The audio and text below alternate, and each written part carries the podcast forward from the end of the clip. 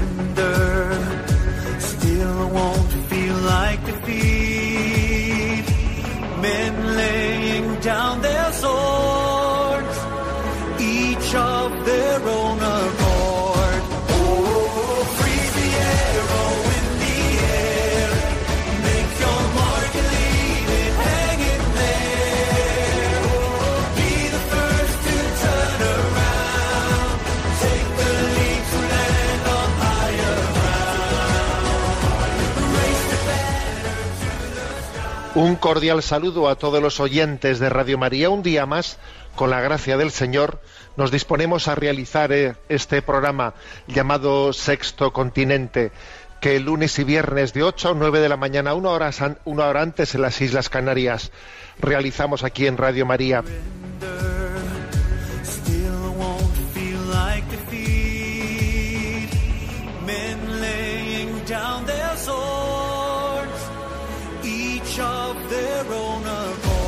Comienzo por comentar en este programa que hacemos el 20 de julio una noticia que ha acontecido en este mes de julio.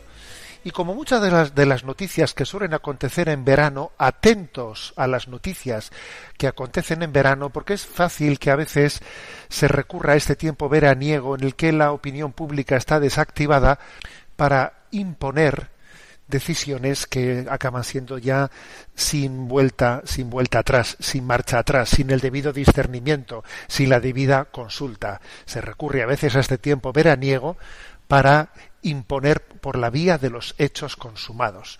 Pues bien, eh, Erdogan, el presidente de Turquía, ha comunicado que la gran basílica de Santa Sofía de Estambul, de Constantinopla, ¿eh? sabéis que, Estambul es el nombre actual de Constantinopla, que fue la gran capital del Imperio Romano en el este, la, capital del Imperio Romano occidental era Roma, ¿eh? y, la, ca- y la capital del Imperio Romano oriental era Constantinopla. Bueno, pues allí eh, la gran basílica de Santa Sofía, que en la actualidad está catalogada como patrimonio artístico de la humanidad, eh, Erdogan ha tomado la decisión de que a partir de este mes de julio pasará a ser una mezquita. Y ha sido pues una noticia tremenda que el Santo Padre ha hecho público pues una, una declaración diciendo que, que su corazón sufría, sufría mucho por esta noticia. Los patriarcas ortodoxos, comenzando por el de Moscú, se han pronunciado con mucha fuerza, ¿no? críticamente, pero por desgracia han sido pocos, muy pocos, los, los dirigentes de Occidente que, se han, que han criticado esta decisión o sencillamente quienes han hablado del tema, bueno, pues eh, se han puesto de perfil. Han hablado en un tono que han renunciado a tener que enfrentarse con Turquía en esta decisión.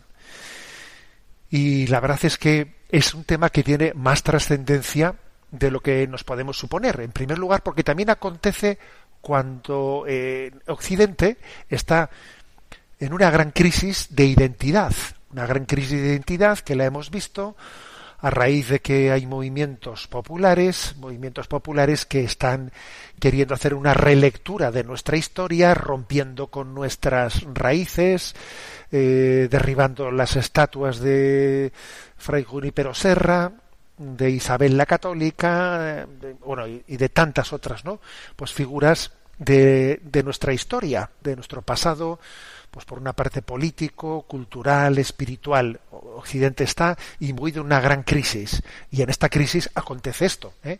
Bueno, pues he enviado a redes sociales, envié a redes sociales una frase de una historiadora que además ella es de origen judío, Bat Yeor, que me pareció una frase que no se podía decir más en menos palabras. ¿eh? Dice así, mientras Occidente pide perdón por su pasado, el Islam político se apodera de Santa Sofía. Fíjate, ¿eh?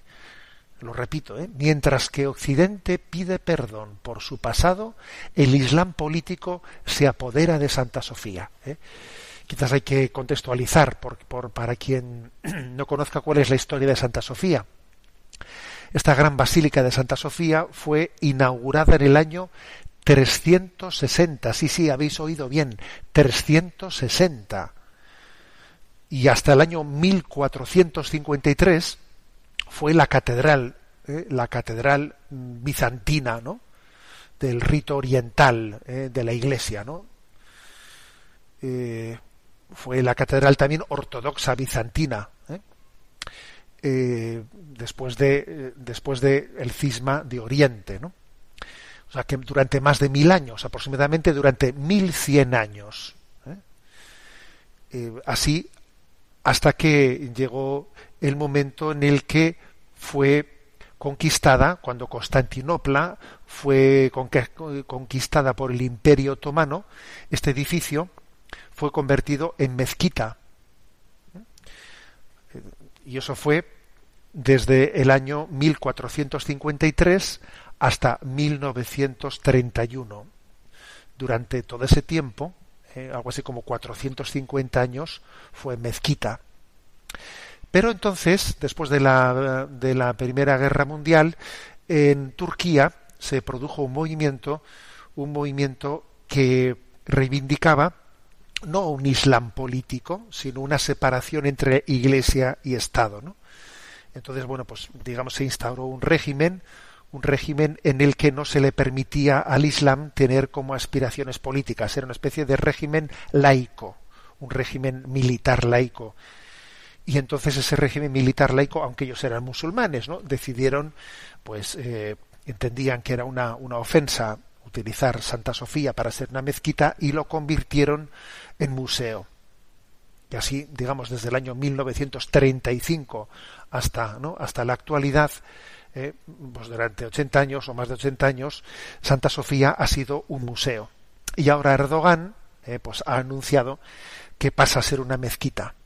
Una mezquita a partir de este mes de julio, cuando se hagan las oraciones en la mezquita, se taparán, en ese momento se taparán pues con tapices o como fuere, pues todas las inscripciones cristianas que están en ese lugar, porque el Islam no admite imágenes y menos cristianas, ¿no? O sea, es decir, que Santa Sofía fue durante mil cien años, mil cien años, ¿no? pues la catedral bizantina. Durante, después de la conquista otomana de Constantinopla, eh, la actual Estambul, bueno, pues fue durante 450 años mezquita.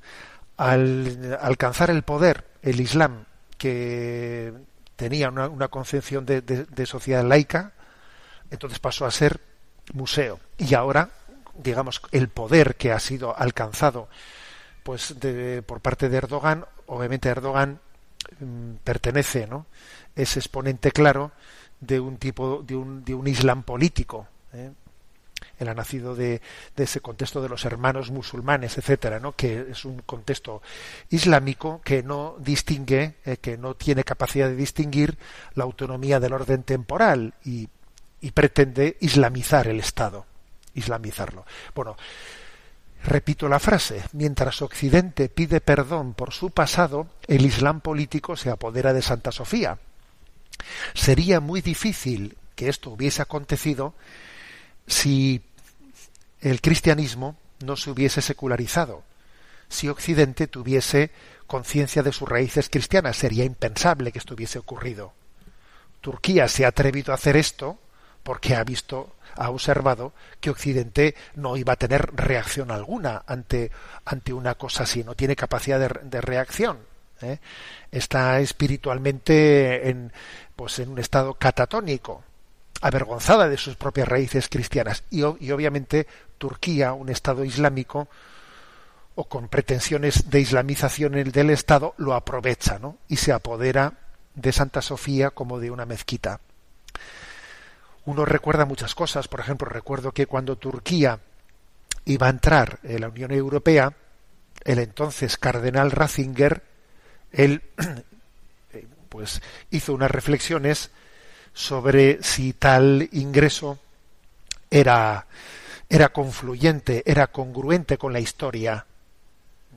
Y recuerdo que fue criticado, ¿no? Pero claro, cardenal Ratzinger hizo un estudio histórico, filosófico, teológico, diciendo, a ver, es que entonces Europa, ¿qué identidad tiene si Turquía, si Turquía eh, Europa no tiene ninguna identidad espiritual. Bueno, por desgracia, el tiempo ha demostrado que es así, que Europa es un gran supermercado y que, de alguna manera, pues cuando Turquía eh, es aceptada en la Unión Europea, lo es pues porque les interesa pues por tener una especie de escudo, es, escudo protector frente a los problemas de Medio Oriente. Sin más. Pero Turquía no tiene esa crisis de identidad espiritual y reafirma su islamismo ¿no? frente a nuestra, a nuestra debilidad. ¿eh? Bien, esta, este, este acontecimiento en este verano ¿eh? que coincide ¿no? con, con, esa visualización de cómo los nuevos movimientos de, de pensamiento único de, estos, de este nuevo orden mundial que están como haciendo una revisión histórica en la que pretenden que ahora no se, se partamos de una nueva ¿no? concepción ética y moral que se siente con autoridad moral de, criticar todo nuestro pasado, nuestra historia, ¿no?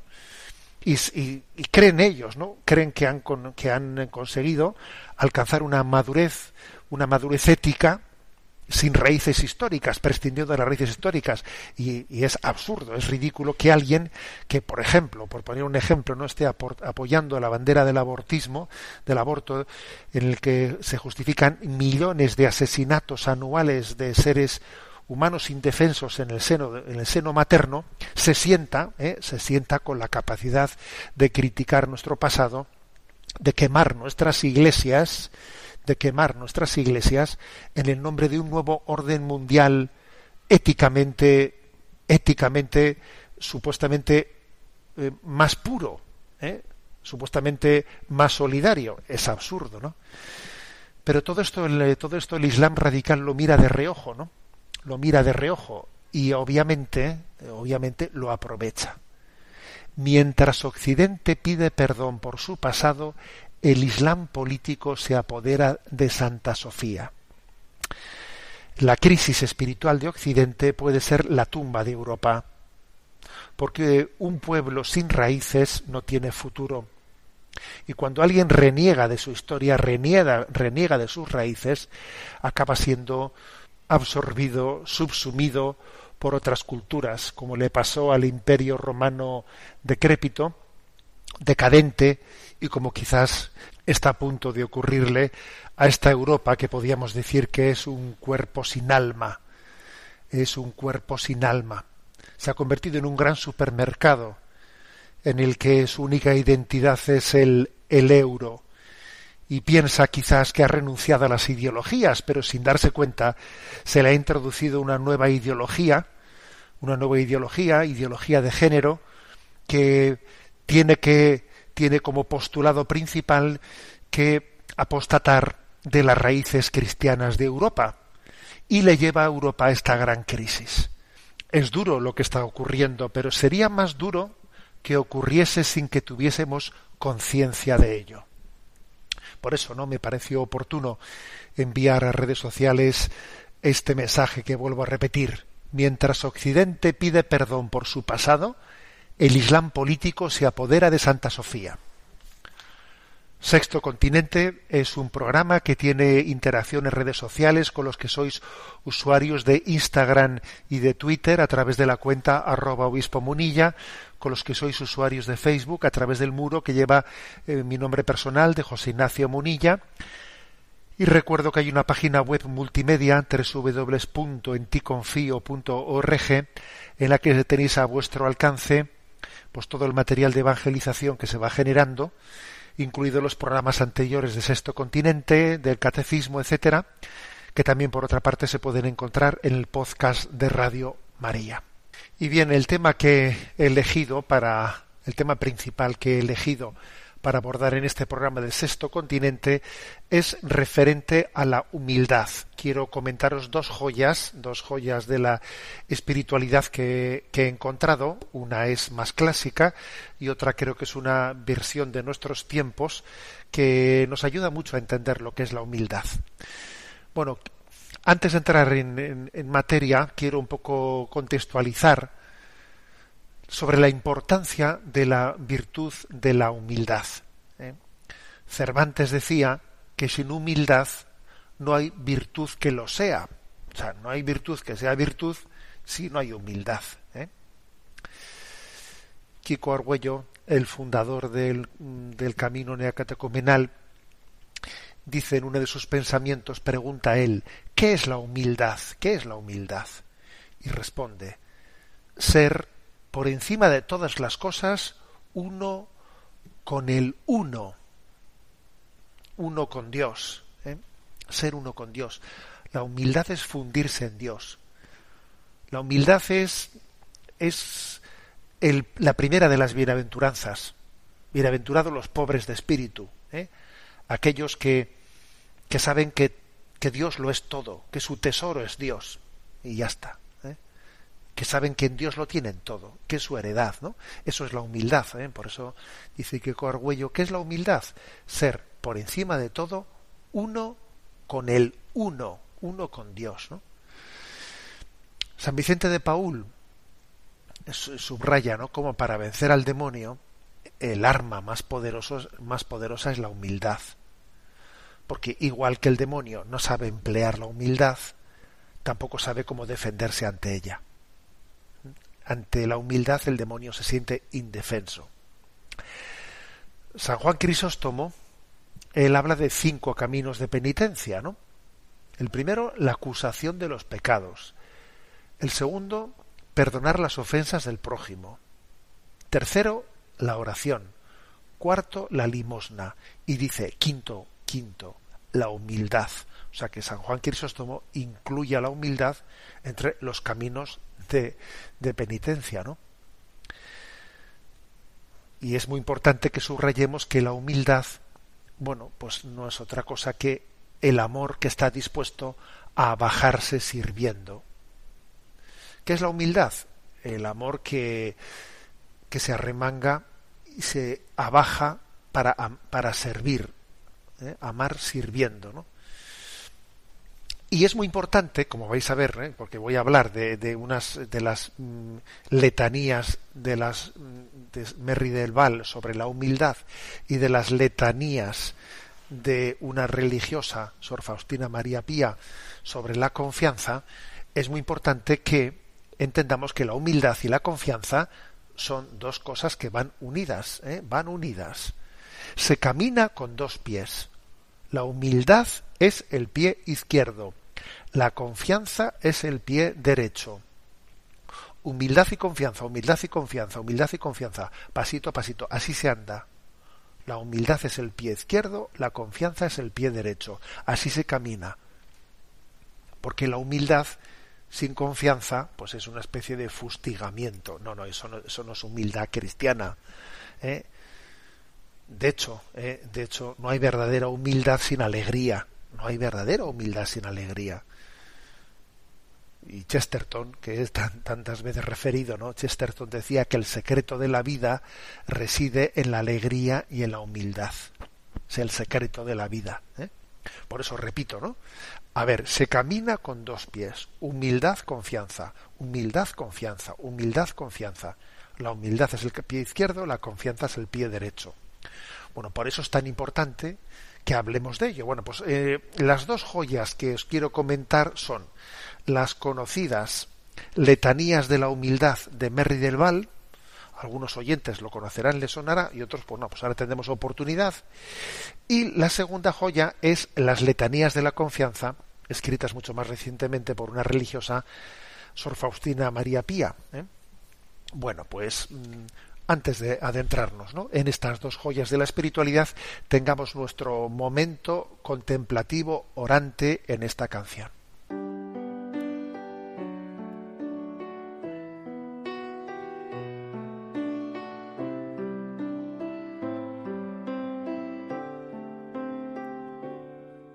Rendido a tus pies, oh Jesús mío, amarte, servirte y serte fiel. Mira que soy pobre, buen Jesús. Soy débil y necesito apoyarme en ti para no caer.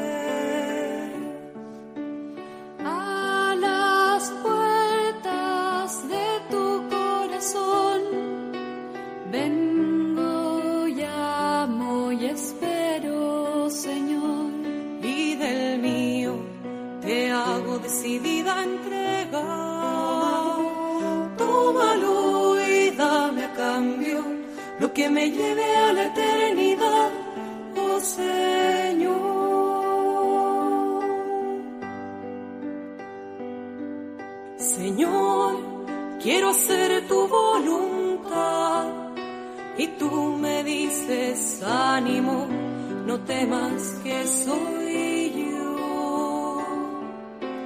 Oh sagrado corazón, sé todo para mí, no busque yo consuelo más que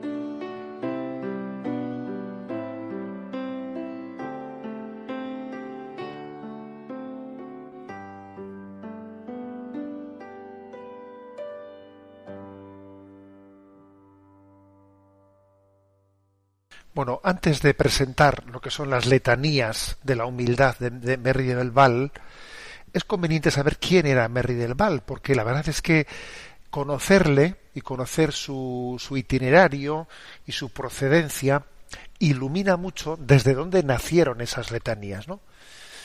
Merry del Val fue un cardenal que fue secretario de Estado de San Pío X entre el año 1903 y 1914. ¿Eh? Fue cardenal con 38 años, fijaros, ¿no? Una cosa tremenda. Nació en una familia muy prestigiosa, ¿eh? educado en Inglaterra y en Bélgica, era muy políglota, sabía todos los idiomas, era miembro de la alta aristocracia europea, frecuentaba la élite diplomática. Su carrera en Roma fue fulgurante, ¿no? Entró en la Academia de los Nobles Eclesiásticos, institución que forma los futuros directivos de la diplomacia vaticana. Obtuvo dos doctorados en filosofía y en teología en la Universidad Pontificia Gregoriana y una licenciatura también en derecho canónico. Vamos, algo tremendo, ¿no? Fue enviado por el Papa León XIII a misiones diplomáticas muy delicadas, el jubileo de la reina Victoria, el diálogo con la Iglesia anglicana, la situación de los católicos de Canadá. Era un sacerdote de una gran piedad, conjugó agilidad y la curia y disciplina de vida, tenía una, disciplina de vida grande, ¿eh? monacal. Sus obras de caridad con la juventud desfavorecida en Roma eran muy, muy reconocidas por todos. Fue secretario del Colegio Cardenalicio en el año 1903 durante el cónclave que eligió que eligió al Papa Pío X y bueno pues el joven Merri del Val fue secretario de Estado ¿no? de Pío X como he dicho Eh, él se llamaba Rafael y con un nombre así ya os podéis imaginar que aunque era nacido en Londres tenía descendencia española. En concreto eh, era de una familia irlandesa que se había afincado en Sevilla. O sea que de allí viene ese nombre de Rafael Merri del Val bueno os podéis imaginar que una persona tan brillante en su currículum pues tendría una gran batalla interior. Tendría una gran batalla interior pues mm, con la vanidad vería una gran una gran tentación pues en tantas lisonjas eh, vería una gran tentación en que todo el mundo dijese pero mira este chico qué brillante no pero qué carrera tan brillante etc- etcétera etcétera no y como dice San Bernardo es más difícil ser humilde en medio de los halagos que en medio de los desprecios ¿eh? en concreto la frase de San Bernardo es la siguiente no es cosa grande ser humilde entre los desprecios, pero es rara virtud una humildad entre las honras. Claro, es más difícil ser humilde en medio de las honras que en medio de los desprecios. ¿eh? Bueno, pues eh, en este contexto, él eh, dejó, escribió unas letanías que son una joya. Se llaman las letanías de la humildad, que las voy a leer y las comentamos brevemente, ¿no? Dice, Jesús manso y humilde de corazón, óyeme.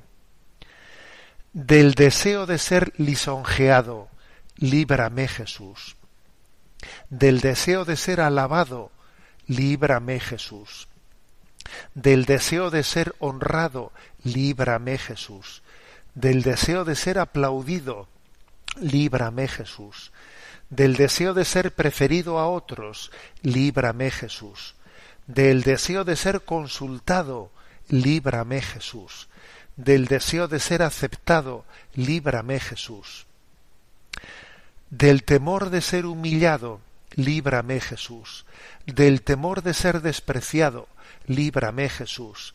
Del temor de ser reprendido, líbrame Jesús del temor de ser calumniado, líbrame Jesús, del temor de ser olvidado, líbrame Jesús, del temor de ser puesto en ridículo, líbrame Jesús, del temor de ser injuriado, líbrame Jesús, del temor de, del temor de ser juzgado con malicia, líbrame Jesús.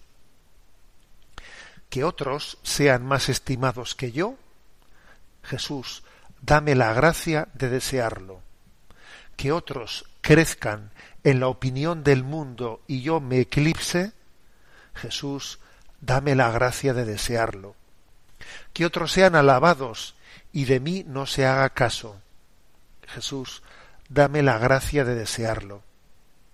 Que otros sean empleados en cargos y a mí se me juzgue inútil. Jesús, dame la gracia de desearlo que otros sean preferidos a mí en todo. Jesús, dame la gracia de desearlo. Que otros sean más santos que yo, con tal que yo sea todo lo santo que pueda. Jesús, dame la gracia de desearlo.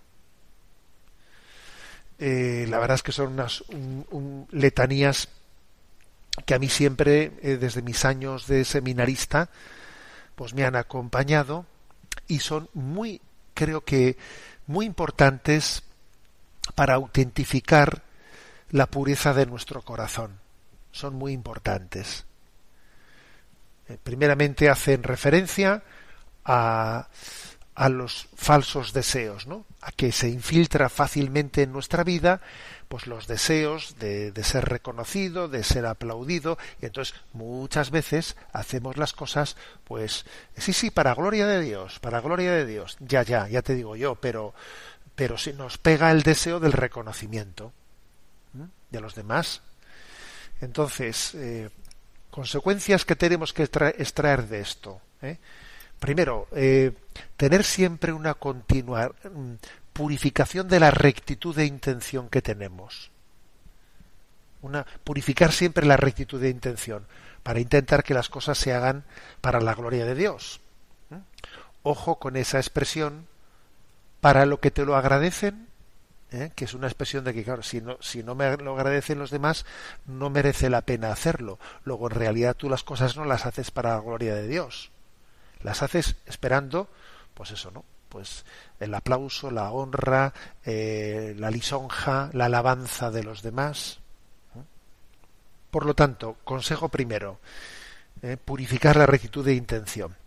Y también me atrevo a dar un segundo consejo, que es que en las que nuestra forma de expresión con respecto a los demás seamos austeros, ¿eh? seamos austeros en las alabanzas.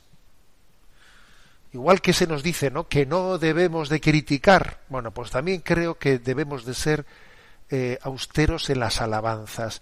No es bueno ser un zalamero, ¿eh? un zalamero en el sentido de que, pero qué bueno que eres, pero qué maravilloso que eres, pero cuánto me ha ayudado usted, pero a ver, las cosas, bueno, la gratitud está bien, el Señor nos enseña a ser agradecidos, pero creo que también el agradecimiento hay que hacerlo con la austeridad necesaria para que no eche leña al fuego de la vanidad. porque a veces en la forma ¿no? de, de, mostrar las, las, gratitudes y las alabanzas, en el fondo, pues estamos dando tanto jabón al, a las personas y el jabón, mira, eh, con un poquito es suficiente de jabón. No conviene eh, estar gastando litros de gel eh, pues para ducharse. Con un poquito de jabón es suficiente. Bueno, me entendéis la expresión. Creo que también este es otro consejo. Bueno, sigue adelante eh, Merry del Val, ¿no? Entonces se enfrenta a los cuáles son mis temores, cuáles son mis miedos. Y uno examina, examina que eh, tiene miedos, miedos a quedar mal, miedos a, a los desprecios, miedos al fracaso, miedos, miedos a que se hable mal de mí, a que, bueno, pues ese miedo, ese miedo a, la humillación, ese miedo a quedar mal, a ser puesto en ridículo, etcétera, ¿no? Ese es un miedo que es muy importante abordarlo, porque detrás de ese miedo obviamente se esconde la vanidad. ¿eh?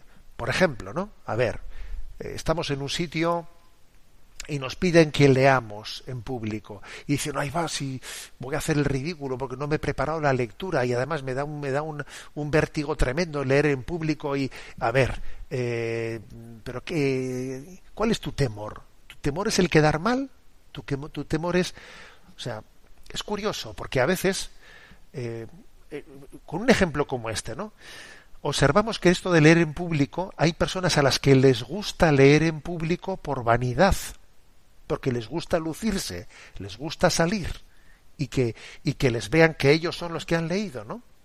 Y otros, sin embargo, tienen temor, ¿eh? huyen de leer en público también por vanidad, porque no quieren hacer el ridículo, porque no tal.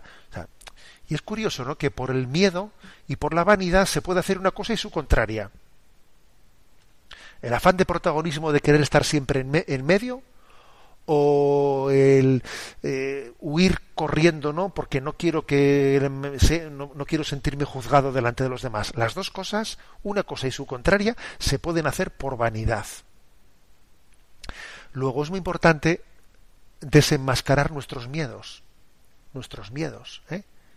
Y aquel que nota ¿eh? que me gusta leer y me gusta pues estar siempre atento a que si hay otro que pueda hacerlo, que lo haga otro no lo hagas tú. Si tú notas que, que tú te, tienes esa tendencia, que te gusta lucirte, procura no ser tú el que leas, que lo lea otro. Y si tú eres el que te intentas escaquear siempre y no quieres leer porque no te gusta sentirte observado, hazlo tú. Procura hacerlo tú y no escaquearte. O sea, es decir, ese ayer contra, ese, esa mortificación de, es muy importante para alcanzar para alcanzar la purificación de el temor al desprecio, el temor. Y a veces uno puede sentir cierto temor ¿eh? en pronunciar estas, estas letanías, ¿no? Porque es que terminan diciendo que otros sean más estimados que yo. Jesús, dame la gracia de desearlo. ¿eh? Que otros sean alabados y a mí no me hagan caso. Jesús, dame la gracia de desearlo. Que a otros les den los cargos y a mí me dejen, me, me juzguen como inútil. Que yo. Este tipo de cosas, ese tipo de peticiones, que, que, que, otros sean preferidos a mí, etcétera, estas peticiones que hace el cardenal Merry del Val en sus, en sus letanías por la humildad, que nos pueden dar vértigo, ¿no? Nos pueden dar vértigo en, en decirlas diciendo, a ver si, a ver si después el Señor lo va a escuchar y me lo va a dar. Claro que te lo va a dar, claro que nos lo va a dar. Las humillaciones vienen. Y las humillaciones forman parte de un designio de Dios de completar lo que tú por tu virtud no eres capaz de, de, de, completar. Eh, si fuésemos humildes no necesitaríamos humillaciones, pero las humillaciones vienen para completar nuestra falta de humildad. Luego, benditas humillaciones, no les tengamos miedo. Allá cuando acontezcan hagamos un acto de fe, de reconocer en ellas la mano de Dios y démosles un gran abrazo, un gran abrazo, que escuecen, escuecen las humillaciones, pero sanan, sanan inmediatamente. ¿eh? Bueno, esta es la, la, joya de la corona llamada ¿eh? Letanías de la Humildad de Merry del Val. Pero al mismo tiempo también nos decía que he encontrado algo paralelo, ¿eh? que yo creo que está inspirado en lo anterior, que son las letanías de la confianza, porque eh, recordáis que os decía que aquí hay un binomio, ¿no? que es el binomio humildad-confianza, confianza-humildad, ¿eh? que la confianza es el, el, pie, perdón, que la humildad es el pie izquierdo y la confianza es el pie derecho. Entonces se, anda con dos pies, humildad y confianza, humildad y confianza. Pues bien, las, eh, la hermana, la religiosa Sor Faustina María Pía, que pertenece a un instituto de vida religiosa de derecho diocesano fundado por el cardenal O'Connor en Nueva York en el año 1991. Ese, ese instituto se llama Hermanas de la Vida, que están consagradas a la protección de la vida de los más débiles ¿eh? y tienen un cuarto voto aparte de los tres votos de la vida religiosa, un cuarto voto el de mantener y acrecentar la vida. ¿eh? Son muy luchadoras en la causa de la vida, contra el aborto, etcétera. Bueno, pues ella, esta religiosa, Sor Faustina María Pía, tiene eh, unas letanías de la confianza que yo creo que son, como digo, que eh, humildad y confianza son pie izquierdo, pie derecho, pie izquierdo, pie derecho, humildad y confianza, humildad y confianza son las correlativas a la humildad. Porque quizás rezar esas, esas letanías de, de Merri del Val sin esta confianza a la cual me voy a referir ahora, pues igual da miedo, ¿eh? o sea, no, uno no la, las reza casi con temor, pero cuando uno confía en el Señor es capaz de pedirle sin titubear pues todas las, eh, esas peticiones que Merry del Val pide en sus letanías, ¿no? Eso de que, que otros sean preferidos a mí, que a otros les den mejores, mejores puestos que a, que a mí, que, que, otros sean alabados y, y, a mí no me hagan caso. Esas peticiones que nos, que nos da tanto vértigo pedirlas, para poder hacerlas, ¿no? Quizás hay que entender estas letanías de la confianza, que voy a leer también. Dicen, de la creencia que tengo que ganarme tu amor, líbrame Jesús. Del temor a no ser amado, líbrame Jesús. De la falsa seguridad de que puedo hacerlo todo solo, líbrame Jesús. Del temor a ser despreciado por confiar en ti, líbrame Jesús. De la duda en tus palabras y promesas, líbrame Jesús de rebelarme contra la dependencia total en ti, líbrame Jesús. Del rechazo en aceptar tu voluntad, líbrame Jesús. De la ansiedad del futuro, líbrame Jesús. Del resentimiento o preocupación excesiva del pasado, líbrame Jesús. De la búsqueda inquieta de mi, propio interés en el momento presente, líbrame Jesús de la incredulidad en tu amor y presencia, líbrame Jesús. Del temor a ser requerido para dar más de lo que tengo, líbrame Jesús. De la creencia de que mi vida no tiene sentido ni valor, líbrame Jesús. Del miedo de lo que el amor exige, líbrame Jesús.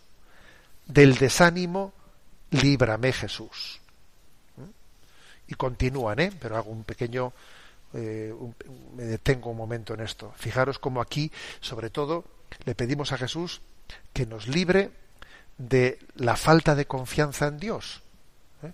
que nos libre de la falta de confianza, de esa creencia de que yo mm, me tengo que ganar el amor de Dios. A ver, que no, que Dios te ama incondicionalmente, que eres amado con locura por Dios. O sea, quítate el miedo a no ser amado. ¿eh?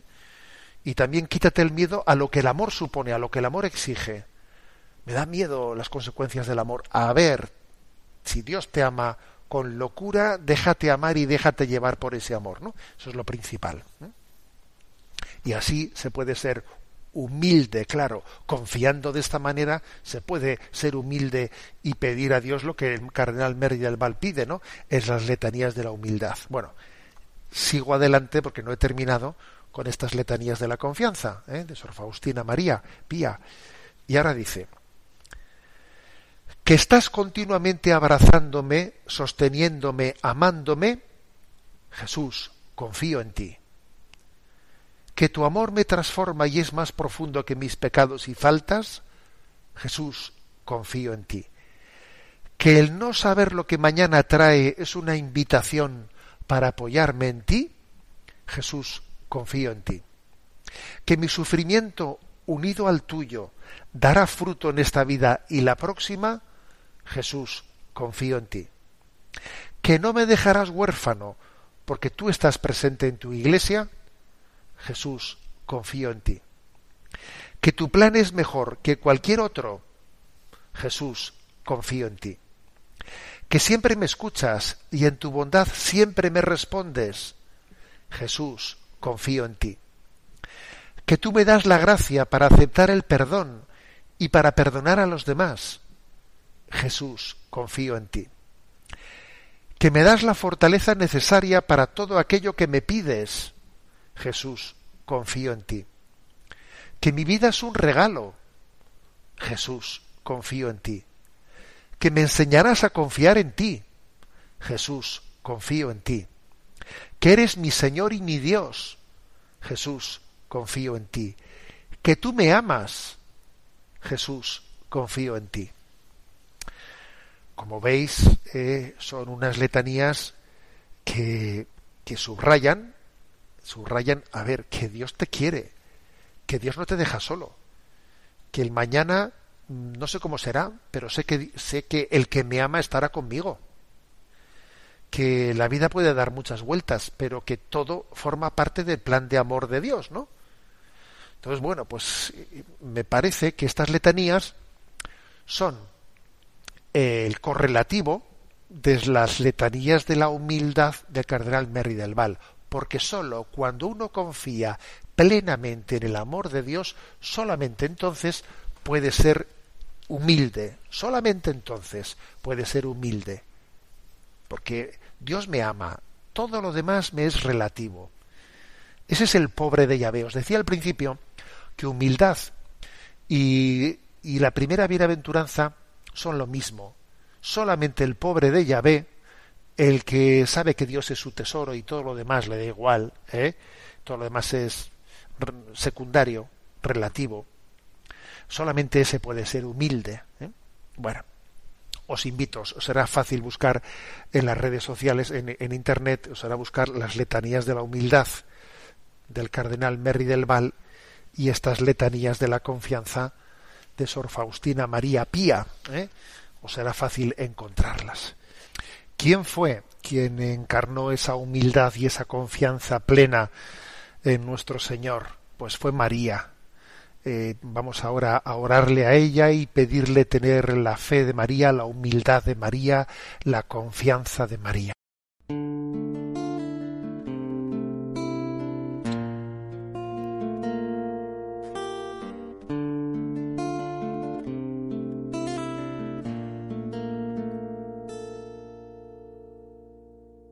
¿Qué hubiese pasado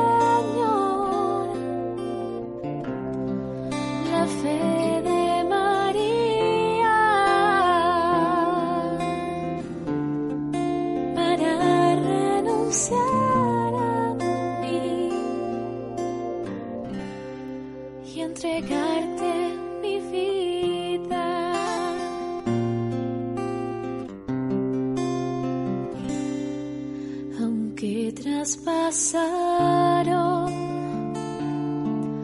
con una espada su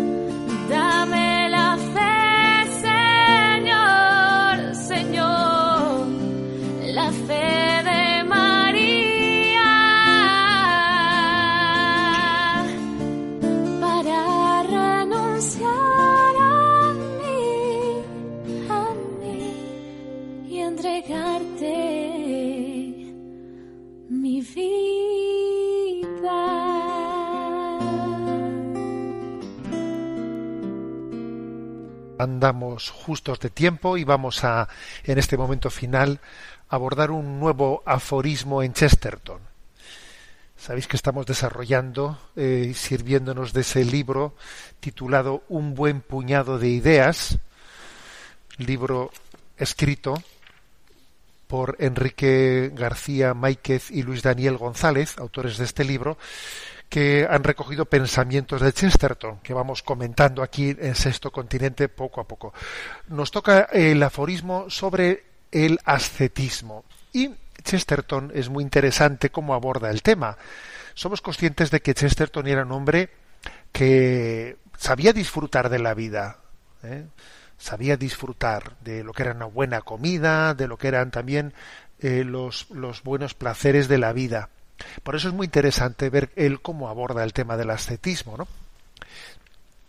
Y él dice lo siguiente, ¿eh? que la Iglesia fue la domadora del ascetismo. ¿Qué, ¿Qué significa esta expresión? La Iglesia fue la domadora del ascetismo. ¿eh? Bueno, porque también había un ascetismo que, que no respondía al, al espíritu cristiano. Y él dice lo siguiente, la diferencia esencial entre el ascetismo pagano y el cristiano está en el hecho de que el paganismo, al renunciar al placer, abandona algo que no considera deseable, mientras que el cristianismo, al renunciar al placer, deja algo que considera deseable. Interesante esto, ¿eh? Es decir, el cristianismo no dice que el placer sea malo. No, no, todo lo contrario. El placer de una buena comida, el placer de la sexualidad, el placer de disfrutar de la belleza, todo eso es bueno. Vio Dios que lo había creado y todo era bueno. ¿eh? El hecho de que alguien eh, en un momento determinado renuncie ¿no? y ayune, eh, haga una abstinencia, etcétera, ¿no? No es porque lo considere, porque considere el placer malo. No. El placer viene también de Dios. En la concepción cristiana, el placer viene de Dios. El placer no viene del demonio, no, no, el placer viene de Dios. ¿eh? Al demonio lo que le gustaría es conseguir que pecásemos sin ni siquiera obtener placer. Pero bueno, el demonio te cede en el placer porque no tiene más remedio que utilizarte el placer como cebo ¿eh? para que tú peques. Pero ojo, el placer no es del demonio, el placer es de Dios. ¿eh? Por eso eh, dice la diferencia entre el ascetismo pagano, el ascetismo pagano, la, concepción, por ejemplo, hinduista de los faquires, ¿no? Los faquires entienden que el placer es malo y hay que y hay que desprenderse de, de, él. Sin embargo, el cristianismo piensa que el placer es bueno. Y entonces el ascetismo es renunciar a algo bueno. ¿Mm? Esto es, es, una diferencia sustancial, ¿eh? Y por si fuese, por si hubiese alguna duda, Chesterton remata diciendo Cualquier extremo de ascetismo cristiano es una prudente o imprudente precaución contra el mal de la caída, nunca una duda sobre el bien de la creación. Es decir, el ascetismo es una precau precaución contra el mal de la caída, se refiere a la caída del pecado original. Conviene un, er, ejercer el ascetismo, la renuncia ¿no? a, nuestro, a nuestro placer, porque es una precaución contra el pecado original que el pecado original hace eh, que nosotros busquemos siempre el máximo placer con el mínimo esfuerzo. Pero nunca una duda sobre el bien de la creación. Nosotros nunca eh, nos sacrificamos o renunciamos o tenemos una renuncia estética porque dudemos de la bondad de las cosas. ¿Eh? Repito esta expresión. Cualquier extremo de ascetismo puede ser prudente o imprudente, pero tendrá que ser una precaución contra el mal de la caída, nunca una duda sobre el bien de la creación. En ese sentido, dice que la Iglesia fue domadora del ascetismo, porque el ascetismo pagano era un ascetismo de quienes pensaban que todo lo creado, que los placeres de la vida eran malos y que había que renunciar a ellos. Y el cristianismo dice, no, no, los placeres que van a ser malos, si son de Dios, solo que conviene también, ¿no? Saber renunciar en momentos determinados a ellos para, para poner nuestro corazón centrado en, el, eh, centrado en la voluntad de Dios y no hacer del placer un fin, un fin, porque cuando el placer que es de Dios se convierte en un fin, acabamos de, de quitarle a Dios el puesto central que tiene que tener en nuestra, en nuestra vida. ¿eh? Bueno, pues interesante, ¿eh? como siempre, interesante esta reflexión de, de Chesterton en este aforismo sobre el ascetismo. Como ya os he explicado en, otras ocasiones, estos comentarios a los aforismos eh, los tenéis, los tendréis a vuestra disposición en la página enticonfio.org en el, en el apartado donde dice píldoras. Bien, tenemos el tiempo cumplido. Me despido con la bendición de Dios Todopoderoso, Padre, Hijo y Espíritu Santo. Alabado sea Jesucristo.